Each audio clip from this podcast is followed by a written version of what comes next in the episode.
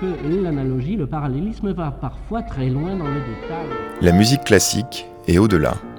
C'est l'heure métaclassique avec David Christoffel. La musicologie à la radio n'est pas condamnée au monologue. Pour ouvrir les horizons de la musicologie et de la radio, nous avons confié ce numéro de Métaclassique aux étudiants du Master Musique et Sciences Humaines des universités de Tours et Poitiers, qui se sont employés à convertir leur mémoire de master en module radiophonique.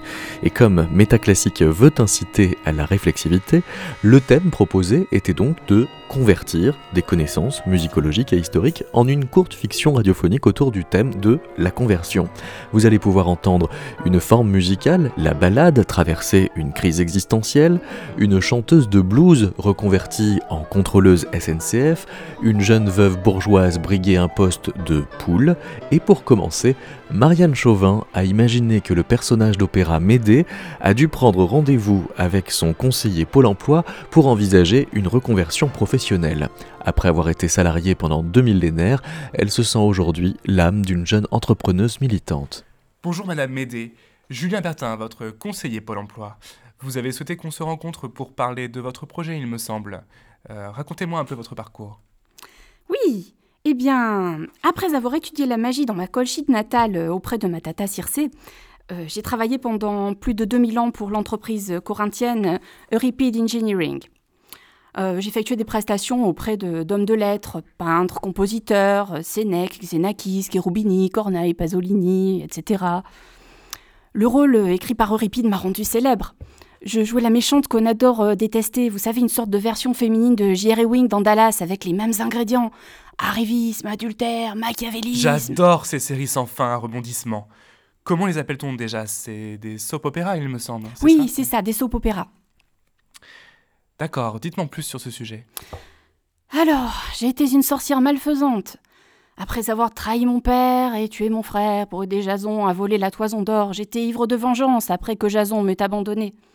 J'ai assassiné alors sa fiancée, puis nos deux fils. Oh, c'est horrible mais cette célébrité due à un mensonge me pesait. Dans les premières versions du mythe, je ne tue pas mes enfants. Hésiode me décrit en termes élogieux, et selon une autre source, les Corinthiens auraient payé Euripide pour qu'il m'accuse d'infanticide et disculpe leurs ancêtres. Alors certes, j'avais un CDI, mais tandis que les auteurs chez qui j'étais en mission étaient auréolés de gloire, je récoltais une réputation affreuse. En 1996, j'ai rejoint l'entreprise allemande Christa Wolf Corporation, une révélation. Égalité salariale entre hommes et femmes, crèche d'entreprise, management paritaire. Christa Wolf réécrivit mon rôle selon le mythe primitif. Et en 2003, la compositrice Michel Reverdy en a fait un opéra sur le livret de Bernard Banoun et Kai Stéphane Frisch. Dans leur histoire, je suis une femme libre, lumineuse, qui soigne par la magie. Enfin moi Après avoir pris la toison d'or, Jason s'est installé à Corinthe. Il veut épouser la fille du roi pour hériter du trône. Mais Corinthe connaît alors la peste, la famine, un tremblement de terre. Comme ma liberté de femme et d'immigré dérange, je suis désignée comme bouc émissaire et accusée du meurtre de mes enfants, en réalité assassinée par les Corinthiens.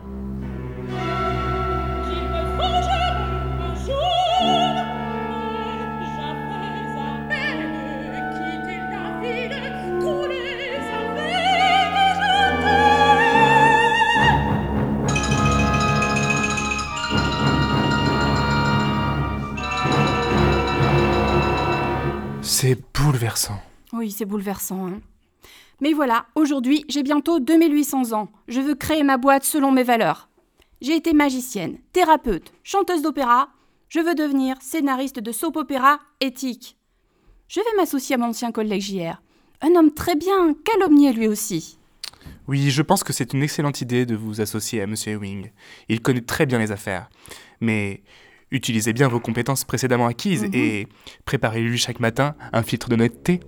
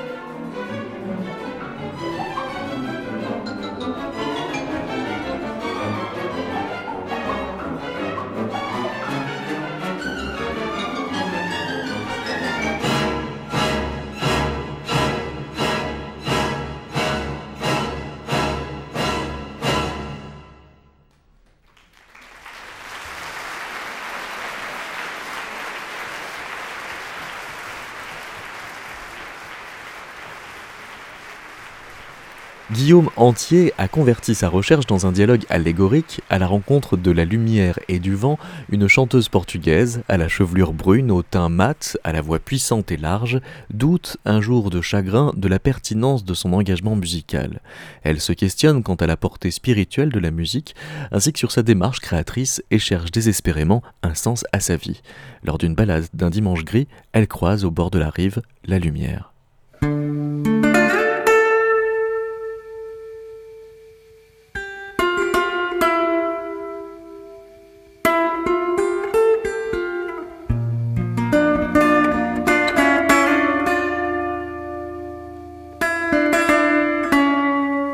Bonjour très cher, que me valent tous ces pleurs? Je sais le mal que j'ai à transpercer les nuages aujourd'hui, mais sachez-le, je fais de mon mieux. Ce n'est pas de votre faute, c'est ma musique, elle perd en force. Je ne sais où je vais. A-t-elle vraiment un sens?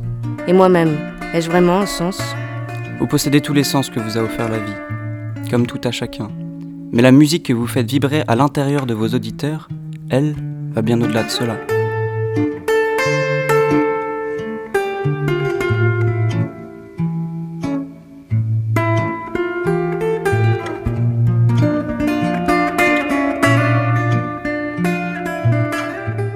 Peu plus loin, je fis la rencontre du vent, qui m'interpellait à l'aide d'une bourrasque soudaine dont lui seul a le secret. Pourquoi doutez-vous, ma douce?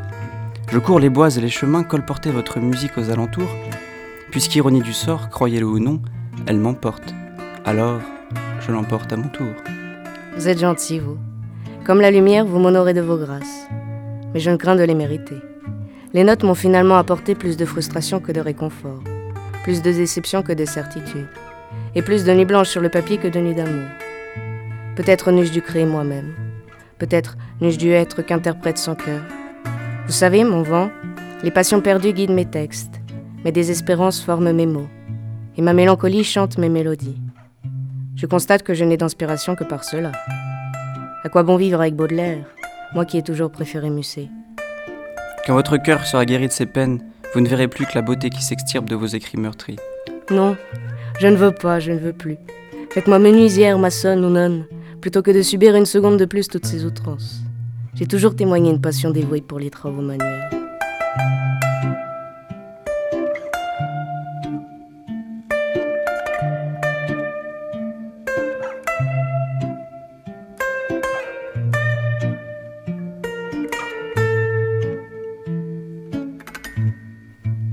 Subitement, le vent s'arrête. Reprenant mon chemin, l'âme pleine des nouvelles ferveurs de ces nouveaux métiers, je rencontrai à la fin du sentier l'amour. Venez à moi. Venez à moi, n'ayez pas peur. Que racontez-vous? Savez-vous même que parfois ils ne m'aiment pas? Je les entends. Ils n'ont même pas l'élégance de s'en cacher. Ce sont les lois. C'est précisément parce que certains vous aiment que d'autres ne vous aiment point. Ainsi seulement vous distinguez l'un et l'autre. L'amour est indissociable de l'oublier du mépris. Pourquoi avoir choisi ces regards N'ai-je pas tort de vouloir conquérir la haine Suis-je folle de croire que la musique offre rassemblement aux cœurs différents Suis-je trop idéaliste pour admettre mes fautes Est-ce cet être factice créé par mon orgueil et mon ennui dont il parlait, l'autre, qui trouble ma vision d'enfant Pourtant, que j'aime les gens, les mots qui dansent et chantent, ces conversations sans contre-argument, sans faute morale, sans déni d'intention, cette violence douce mon enfant. Jouez, jouez encore et toujours, chantez tout votre amour, vous êtes faite pour ça. Peut-être bien plus que quiconque d'ailleurs. Mais par-dessus tout, aimez. Aimez plus fort que vos forces le permettent, et alors, un jour, peut-être, vous saurez. Il n'y a que le temps que nous ne pouvons questionner.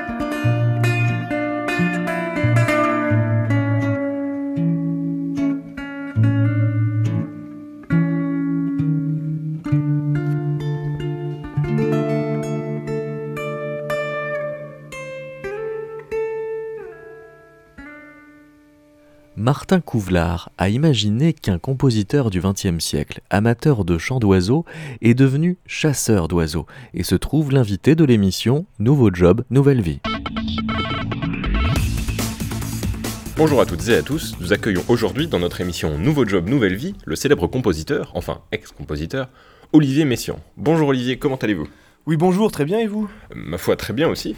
D'autant que nous sommes très heureux d'accueillir un invité de marque comme vous dans notre émission. Pouvez-vous nous raconter votre parcours, monsieur Messiaen Je suis sûr que nos auditeurs brûlent d'envie de tout savoir. Hmm, Bien sûr, oui, comme, donc, comme certains doivent le savoir, j'ai été compositeur. Mais pas de musique de film, hein, attention, hein, de musique savante. Je suis né à Avignon, mon père était professeur d'anglais et ma mère poète. D'ailleurs, les textes qu'elle a écrits m'ont beaucoup inspiré plus tard quand j'ai commencé à composer. Très bien, c'est super ça, Olivier. Et où avez-vous donc étudié la musique? J'ai appris la musique au Conservatoire de Paris, notamment auprès de Paul Ducas, où j'ai étudié entre autres la composition, le piano, les percussions et l'orgue. C'est assez incroyable ça, Olivier. Et si vous deviez dire un mot à propos de votre musique, que diriez-vous pour la décrire Écoutez, euh, je ne sais pas trop quoi vous dire. euh, J'étais quelqu'un de très spirituel. Je m'inspirais donc beaucoup de la Bible et de la religion catholique. Mais pas seulement, j'étais également ornithologue. Ah, c'est vrai ça, Olivier? Mais pourquoi étiez-vous aussi ornithologue donc, et pas uniquement compositeur? J'adorais les oiseaux. Je pouvais passer des heures à les écouter brailler pour transcrire leurs gémissements, pour les insérer dans mes compositions. C'était une de mes sources d'inspiration favorites. Mais j'étais jeune à l'époque, et sûrement un peu cinglé. Je veux dire, euh, composer à partir des oiseaux, quelle erreur, quelle faute de goût Il faut être fou. Effectivement, Olivier, c'est un petit peu bizarre tout de même, mais tout cela c'est du passé, hein. Maintenant, que faites-vous alors? Ah, je suis chasseur. Ah. Mais, mais d'oiseaux, hein, je ne chasse pas n'importe quoi, j'ai une revanche à prendre. Et pourquoi ce changement brutal de cap, Olivier? Qu'est-ce qui vous est arrivé pour qu'un jour vous détestiez ce que vous adoriez? Au bout d'un moment, leurs piaillements m'insupportaient, à force de les écouter, ah, ça, ça rend fou, hein, vous savez. Et puis mon public m'enfermait dans cette musique impossible pour moi euh, d'en sortir. Vous savez, c'était une période vraiment très difficile pour moi. Maintenant, aux sanglots longs des violons que m'inspiraient les oiseaux, je préfère les dernières notes de ceux-ci avant qu'ils ne disparaissent à jamais.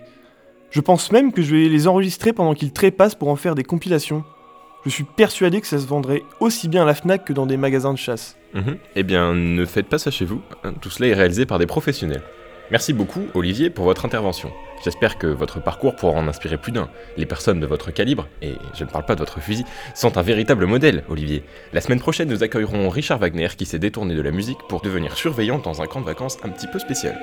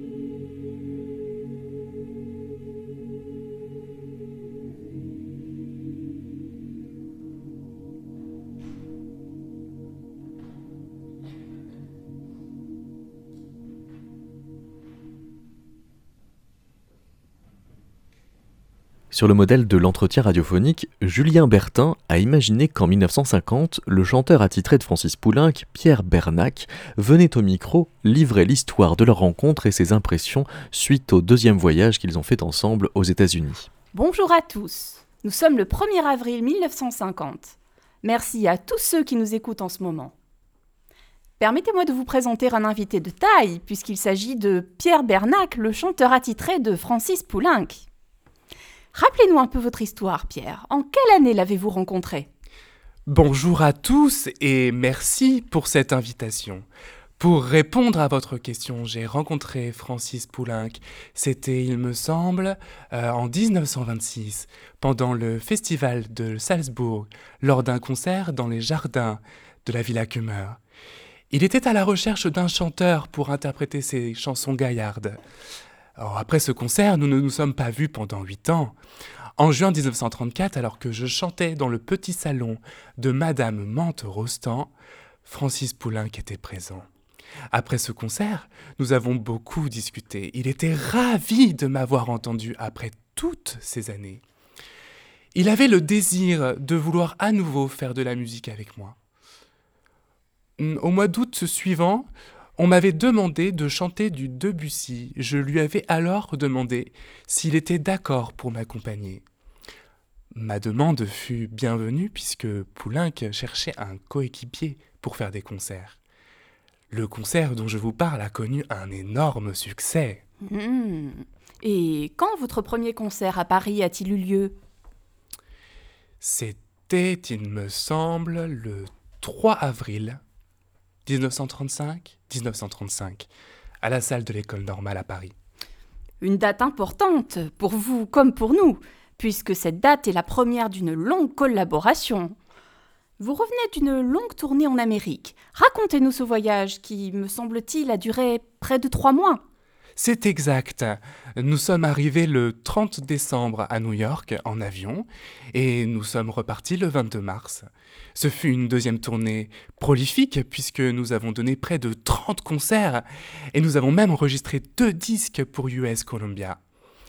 Ce deuxième voyage est à l'origine d'une commande d'un concerto faite à Francis Poulenc par son ami Charles Munch, euh, qui dirige actuellement l'Orchestre symphonique de Boston depuis maintenant euh, oh, deux bonnes années. Hein.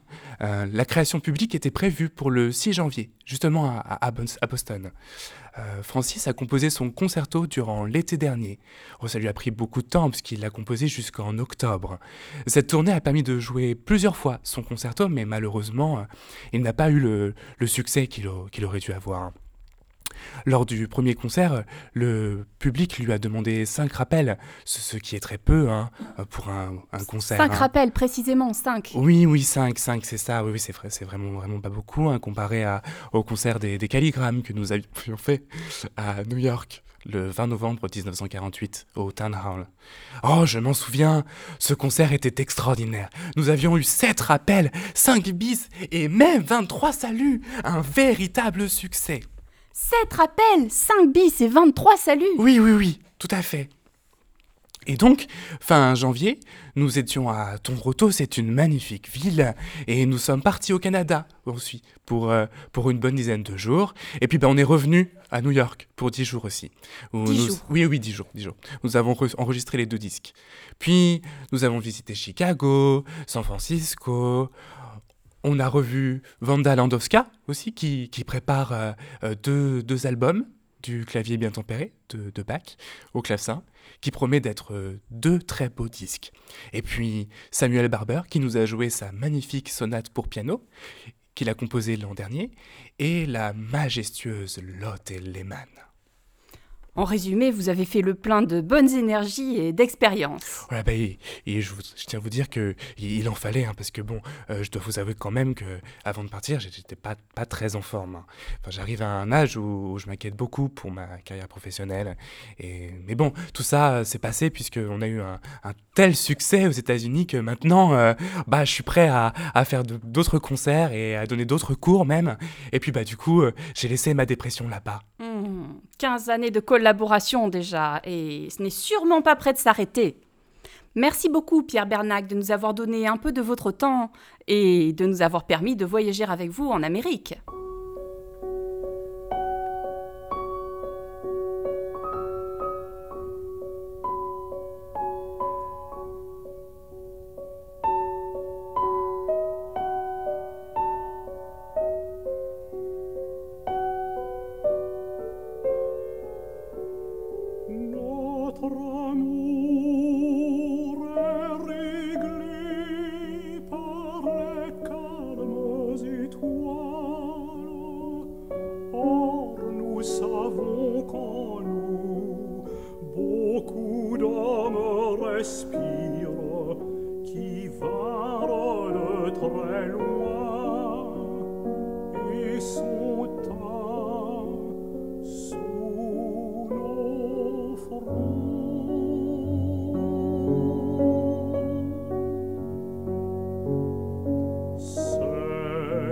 chanson des rêves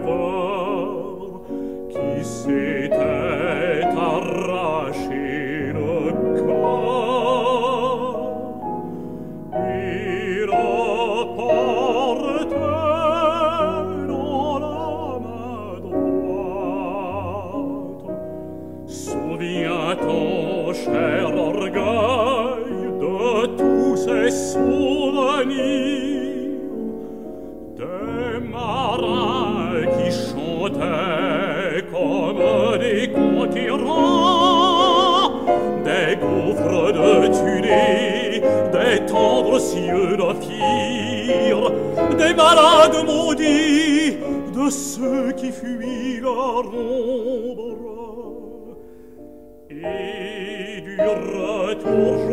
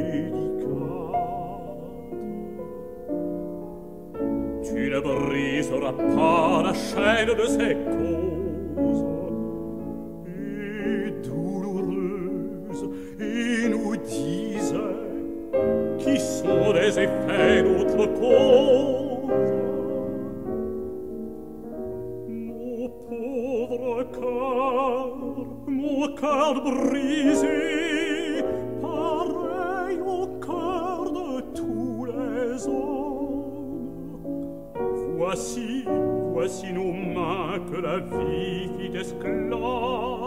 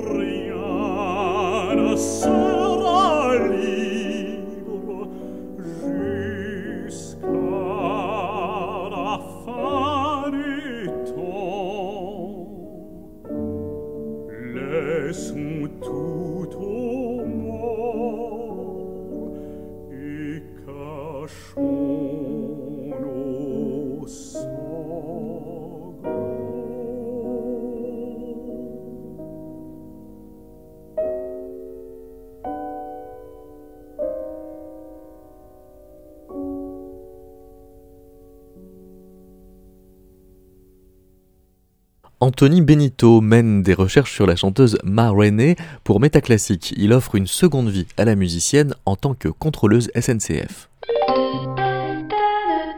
Madame, monsieur, votre attention s'il vous plaît. Voie 3.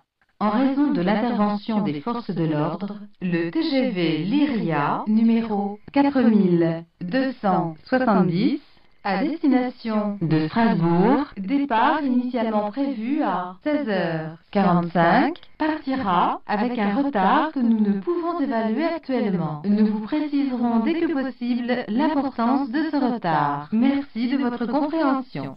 Mais c'est pas vrai ça, crotte Chérie, viens, je vois un contrôleur. Good morning, sir.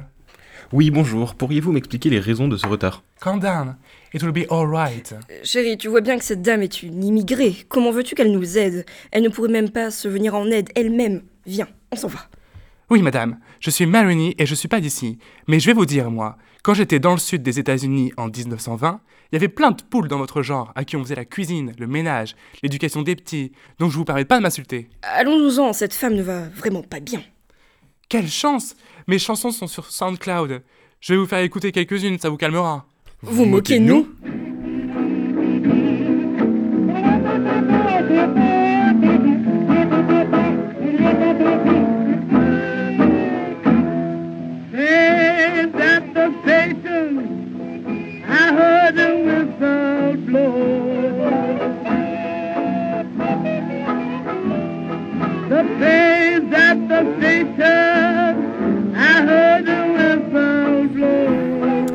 Je pense que nous avons assez perdu de temps. Vous savez, à mon époque, le temps c'était pas un problème. Comme vous l'avez entendu dans cette chanson, j'étais à la gare, j'avais le blues. Le contrôleur m'a dit Reste pas là, monte On voudrait parler à ce contrôleur, nous. Ça fait un moment que vous nous faites tourner en rond. À l'époque, les hommes disaient quand une femme a le blues, elle pleure. D'ailleurs, c'est un peu votre genre, non? Pardon? Et quand un homme a le blues, il voyage. Mais moi, je me fichais de ce qu'il pensait. J'avais le blues, je suis parti. C'est ça qui m'a fait écrire Traveling Blues. Très heureux pour vous, madame. Chérie, elle m'agace. Vous savez, quand j'ai quitté le sud pour aller au nord, je pensais retrouver mon homme, mais ce dernier m'avait déjà remplacé par d'autres poules aux grands airs. Pas étonnant avec votre caractère. J'avais même pas à payer mon loyer. Il n'y avait pas de travail pour une femme noire sans éducation. Mon proprio, lui, il me menaçait. Attendez, j'ai une chanson. Ah, mais crotte Chérie, calme-toi. Je vais voir s'il n'y a pas d'autres contrôleurs. Vous êtes chanceuse, j'ai plus de batterie. De toute façon, je voulais juste vous dire une chose avant que vous partiez.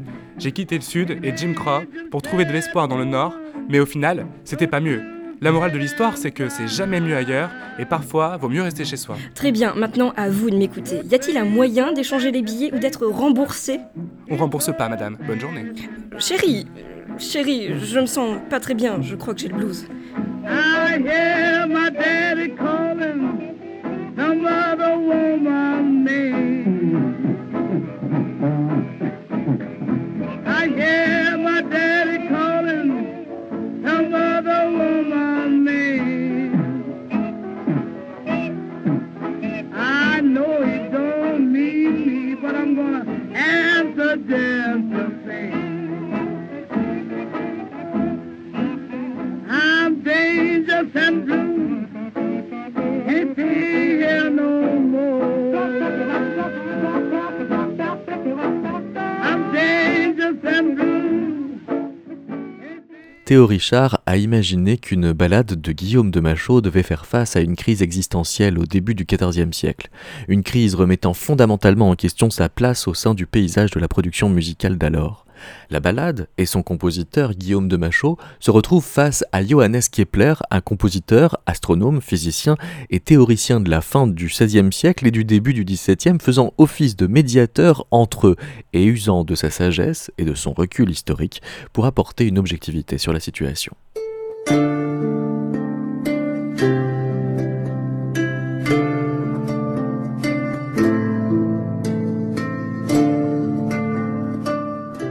Bonjour monsieur Guillaume de Machaut, bonjour Balade. Si j'ai bien compris votre demande, vous venez me voir en raison de désaccords entre vous? C'est mon métier, on va régler ceci. Il me semble que c'est vous, Balade, qui vous posez des questions quant à vous-même et le regard que votre partenaire a sur vous, c'est bien ça? Bonjour Johann Kepler, bonjour Guillaume. En effet, il y a quelques semaines, mon statut de création savante a été fortement dénigré dans les communiqués du pape Jean XXII et de Jacques de Liège, attestant que je n'étais pas digne de l'Église et de la production des grands artistes de mon siècle, le XIVe. Bonjour Johan, bonjour Balade. Je tiens à souligner que j'avais réagi à cela et que je m'opposais à ce point de vue. Il me semble, Johan, corrigez-moi si je me trompe, que par la force des mots, j'avais bien établi que la ballade telle que j'en fais usage était une nouvelle forme qui ne mérite pas moins d'attention que les œuvres ecclésiastiques. Hmm, je confirme, oui. Et puis tout simplement, l'histoire a pu le prouver de mon temps. Au XVIIe siècle, on ne se pose plus ces questions. Que vous ayez affiché en public vos arguments, monsieur Machaut, ne fait pas de moi une forme savante, haute en art. Poétiquement, mon texte a de la valeur, même la polyphonie n'est pas si simple, mais je suis une forme brève, minime. Vous l'étiez plutôt. Écoutez, le pape et Jacques de Liège eux-mêmes attestent que je, enfin, nous, avec mes confrères, faisons n'importe quoi et produisons des erreurs presque partout. Il me semble surtout qu'ils n'ont rien compris.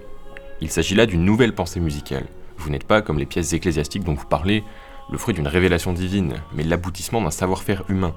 Vous êtes au centre d'une des plus grandes révolutions de l'histoire de la musique.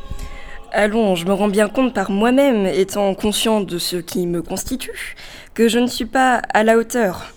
Vous œuvrez dans des formes simples que vous n'avez pas inventées. Vous vous contentez de les rendre populaires, mettant en avant votre propre personne. En tant que musique, nous sommes vivants et nous exprimons dans le temps et l'espace, comme vous. Ne l'oubliez pas. Euh, si je peux me permettre, balade. Je ne comprends pas pourquoi vous vous obstinez à avoir si peu de valeur. J'ai moi-même vécu dans des siècles bien postérieurs aux vôtres, et sachez que vous ne vous posez pas les bonnes questions. Il s'agit de la conception de la musique de la philosophie de création qui gravite autour. C'est un problème assez courant, essayez de prendre du recul sur l'ensemble de la pensée musicale. Merci Johan. En effet, nous avons mis le maximum des outils à notre disposition pour faire de vous des œuvres complètes. Notre but primaire était d'user de la simplicité de vos formes comme une contrainte à dépasser, et pas des moindres. À la fin du XIVe siècle, des compositeurs continueront nos travaux pour produire des œuvres d'une complexité dont vous n'avez pas idée. La révolution a marché. Très bien. Merci Guillaume. Merci Balade. Je sais que cette discussion pourrait continuer comme chaque autre pendant des heures, mais j'ai d'autres passions. Retenez avant tout que la balade n'était pas une forme savante. Elle est propulsée malgré elle, comme les formes du virlet et du rondeau sur le devant de la scène. Les compositeurs ont tâché d'en faire des œuvres complexes à travers un exercice, un challenge, en opposant un maximum de contraintes. C'était une fiction de Théo Richard qui anime une chaîne de vulgarisation de l'histoire de la musique, une chaîne YouTube intitulée Harmonices Mundi, qui entend sensibiliser les musiciens comme les non-musiciens à une nouvelle façon de penser la musique et son histoire. La musique classique est au-delà. C'est métaclassique, avec David Christoffel. En Indonésie, dans la musique de la tradition ethnique Melayu, nous faisons le constat de mouvance et de renouvellement permanent des traditions musicales, dans la mesure où de longue date ce peuple a été de manière fréquente et importante en contact avec d'autres peuples distants du leur, tant sur le plan culturel que géographique. Les Melayu sont connus pour leur tendance à se socialiser facilement, à s'acculturer et à s'assimiler rapidement. La propagation de l'accordéon à Pontianak est censée être apportée par des artistes de l'île de Sumatra, Tanjung Pinang, la région a une distance qui est proche et a une relation impériale très proche avec le sultanat de Pontianak. C'est une création de Peri Ramadi.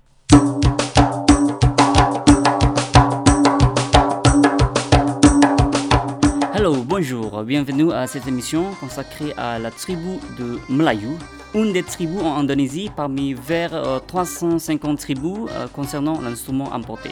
C'est l'accordéon. Chaque groupe d'individus est défini par le biais des spécificités culturelles qui euh, le caractérisent. En Indonésie, dans la musique de la tradition ethnique Melayu, surtout à Pontianak, la capitale de Bornéo de l'Ouest, euh, les Melayus sont connus pour leur tendance à se socialiser facilement, à s'acculturer et à s'assimiler rapidement. La propagation de l'accordéon à Pontianak est censée être apportée par des artistes de l'île de Sumatra, Tanjung Pinang, la région a une distance qui est proche à une relation impériale très proche avec le sultanat de Pontianak. Alors, maintenant, pour clarifier ces informations, nous inviterons l'une des personnes importantes dans cette tribu, monsieur le chef du conseil tribal Mlayu. Bonjour. Cette spécificité concerne l'usage de l'accordéon en tant que référent identitaire important dans les ensembles musicaux traditionnels. L'instrument est considéré par les musiciens locaux comme l'un des instruments les plus essentiels. Cependant, l'instrument n'est pas de tradition locale, mais résulte d'une importation en tant qu'objet, et l'instrument n'a rien de mélailleux. Alors, euh, comment la transmission de ces instruments? Euh, Comment il est arrivé en Indonésie, euh, voir cette ville et la manière dont l'apprentissage de l'accordéon, sachant que cet instrument n'est pas produit dans notre pays eh bien, c'est dans le cadre du commerce de l'époque coloniale à la fin du 19e siècle. En tout cas, c'est une hypothèse qui reste envisageable. En plus, la propagation de l'accordéon à Pontianak, elle est apportée par des artistes de l'île de Sumatra, du sultanat de Tanjung Pinang, relativement proche géographiquement et en relation sociale de celui de Pontianak. L'accordéon présent dans la ville a été joué pour la première fois au palais du sultanat, ou palais de Kadaria. Euh, les artistes qui voulaient apprendre à jouer devaient venir au palais, rencontrer le professeur qui enseignait, euh, mais aussi l'instrument, euh, en local, il était limité en nombre avant que son usage ne se démocratise parmi les habitants de la ville. Ah, alors, je voulais vous poser une question. Qu'est-ce que l'avantage de l'accordéon dans cette tribu? Pourquoi il, est vraiment cloué dans la musique traditionnelle à cette ville? Est-ce qu'il a comment la raison particulière? Eh bien, il faut savoir que dans les ensembles musicaux des Mélayous, les accordéonistes ont le privilège de diriger un groupe de musiciens. Leur rôle est essentiel euh, dans les musiques d'accompagnement et dans les danses traditionnelles. Avant l'arrivée de l'accordéon, on avait l'habitude d'utiliser l'harmonium. Avant l'arrivée de l'accordéon, on avait l'habitude d'utiliser l'harmonium. cet instrument a le même principe de fonctionnement que l'accordéon, ils sont de la même famille, celle de l'anche libre. Par ailleurs, lorsqu'un membre de la société Melayou profane voit un musicien jouer de l'accordéon, il associe le répertoire joué à la musique Melayou, bien que les pièces puissent aussi traduire des influences de pop, de jazz ou de musique savante occidentale. Et c'est un phénomène de- d'identité culturelle qui semble s'être mis en place autour de l'instrument. À votre avis, euh, qu'est-ce qui fait euh, que ces ins- pardon? À votre avis, qu'est-ce qui fait euh, que ces instruments s'entendent bien avec la communauté Euh, et comment ils s'adaptent au pays Extrême-Orient avec euh, la grande population de musulmans? La société Melayou est une société vraiment ouverte. Elle a une tendance à s'assimiler facilement avec les autres cultures. La société, dans les enjeux de colonisation, du commerce, rencontre l'accordéon. Et l'accordéon s'intègre facilement dans la société Melayou parce que c'est un instrument hanche libre qui était déjà présent dans cette civilisation. La particularité de la communauté Melayou, surtout dans le domaine artistique, est d'être ouverte aux cultures qui l'entourent, et les Melayou acceptent ce qui n'est pas opposé aux normes, aux valeurs et aux enseignements islamiques. Alors, euh, un grand remercie pour vous, euh, pour votre savoir-faire et votre disponibilité dans cette magnifique connaissance. Euh, au revoir.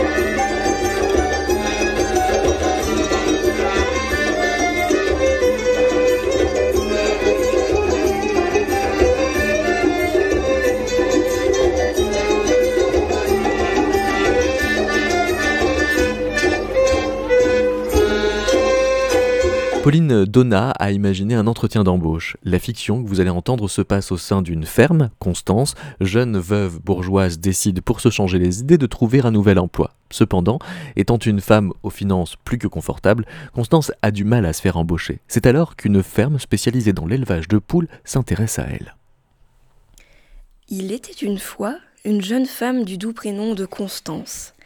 Elle vivait le grand amour avec son cher mari Gaston. Ah, Gaston. Tout allait si bien entre eux. Ils vivaient dans les beaux quartiers parisiens. Ils affectionnaient leurs balades le long du pont des amoureux, main dans la main. Un peu cliché, oui, je sais. Ah, ils aimaient beaucoup se retrouver dans des petits bistrots pour refaire le monde ou voir leurs très chers amis. C'était vraiment l'amour fou, l'amour avec un grand A. Mais puisqu'il doit y avoir un mais, Gaston mourut et laissa la pauvre Constance dévastée, apeurée. Avec cette tragédie, Constance décida de ne plus accorder sa confiance à l'amour et encore moins aux hommes. Bah, que des lâches. Bon, entre nous, Constance n'a pas tenu sa promesse très longtemps. Pour cause, son cher papa, monsieur Lajoie, a entrepris la location d'une chambre de chez sa fille afin qu'elle puisse toucher un peu d'argent. Vous me direz, c'est une très bonne idée. Eh bien, non. Monsieur Lajoie manigançait dans le dos de sa fille avec Berbiki, l'ex-mari de Loulou, l'amante de ce cher Gaston. Mais bien entendu, Constance n'était pas au courant et devait le découvrir sous aucun prétexte. Avec le temps, Constance éprouva des sentiments pour le beau Berbiki, au plus grand bonheur de Monsieur Lajoie. Berbiki réussit à convaincre sa Constance de partir en voyage avec lui pour découvrir le pays ibérique. Hum, C'était si merveilleux. La mer et sa plage de sable brûlant, sa gastronomie piquante, ses danses enivrantes et sa musique Madame si... Constance Madame Constance, vous êtes toujours avec nous? Euh, oui, oui, bien sûr. Vous disiez? Je disais que nous cherchions une personne compétente et de confiance pour bichonner nos poules chéries. Vous savez, ce sont de vraies stars dans le métier. Oh, oui, il m'arrive euh, de les voir sur des affiches publicitaires. Vous avez de quoi être fier, cher monsieur. Merci. Bien. Il faut s'en occuper, elle mérite énormément d'attention. Je- vous allez peut-être comprendre ce à quoi je les destine, mais euh, c'est pour ça que j'ai vraiment besoin de vous, et je parlais de quelqu'un de confiance pour cela. Je suis très heureuse que vous ayez pensé à moi.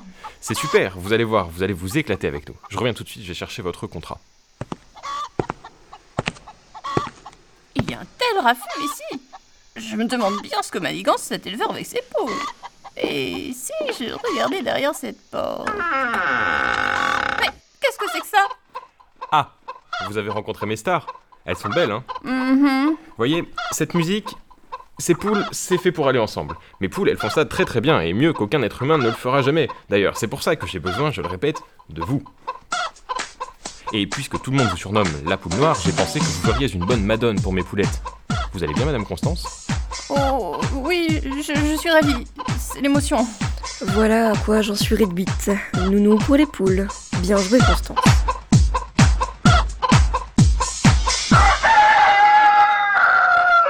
Martial Adjopon a imaginé l'histoire de Hyacinthe, qui est djembé Fola et qui échange avec Moussa, qui joue à la kora, et le balafoniste Kaïta.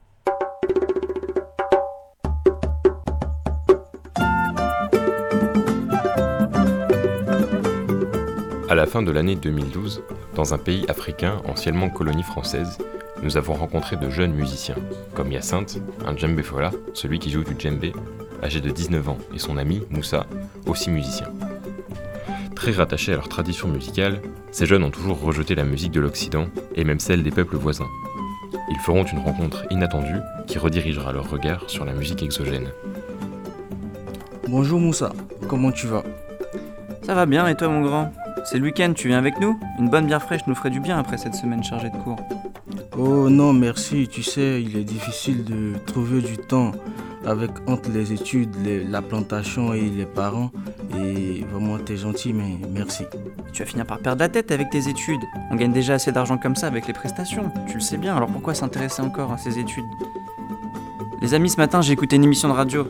Un concours d'orchestre sera organisé par l'UNESCO. Des musiciens viendront des quatre coins du monde. À cet effet, l'Orchestre symphonique de Paris sera l'invité spécial. Quelle chance de voir ces grands musiciens de plus près pour nous. Participer à un tel événement nous permettra de faire connaître notre culture et aussi faire connaître celle des autres. Oh non, Moussa, au cas où tu l'aurais oublié, les Occidentaux ont longtemps imposé leur musique et leur culture à nos parents. Et nous ne devons pas faire pareil. Participer à ce concours serait rejeter notre culture et se rattacher à la leur. Les années ont passé, les choses évoluaient. Oublions le passé en acceptant les autres cultures.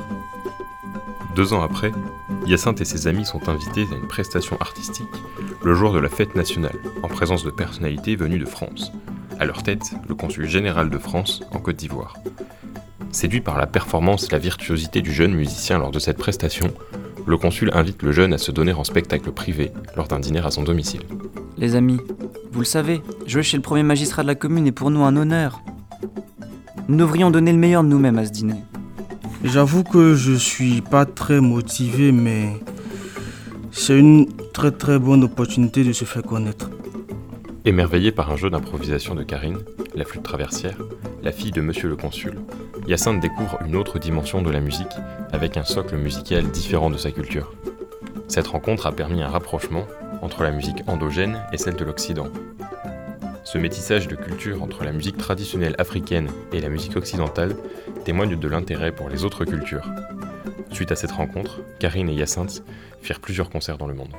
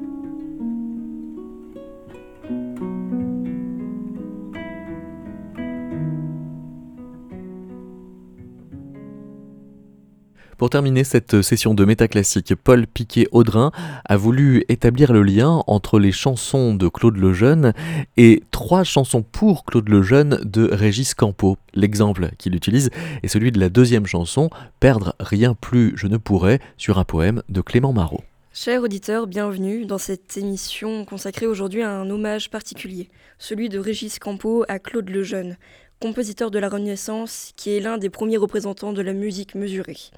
On trouve dans ses œuvres de nombreuses chansons. Le cycle Le Printemps, des psaumes calvinistes, quelques motets, un magnificat et une messe polyphonique. Il est aujourd'hui avec nous. Bonjour. Je dois vous avouer que je suis un petit peu surpris par, vo- par votre invitation. Euh, je suis devant vous pour écouter cet hommage et le commenter. Bien que le commentaire, à mon époque, on ait fait cette, euh, cet exercice très rarement. Eh bien, cet hommage, justement, est composé par Régis Campo. Le compositeur, né en 1968, étudie la composition au Conservatoire de Marseille, puis à Paris, et obtient son premier prix dans la classe de Gérard Griset en 1995. Il reçoit de nombreuses récompenses et son style est ludique et coloré. Les trois chansons pour Claude Lejeune sont créées en 2006. Il les décrit dans sa note de programme et nous nous attarderons sur la deuxième. Voici ce qu'il en dit. La confrontation d'une création avec un univers vocal éloigné d'une autre est une demande que j'affectionne depuis des années. Perdre rien plus nous parle du dépit amoureux. C'est un poème triste qui m'amène à utiliser un motif en tierce descendante et à travailler sur les émioles, la division métrique par deux en ternaire ou inversement la division rythmique par trois en binaire. Écoutons.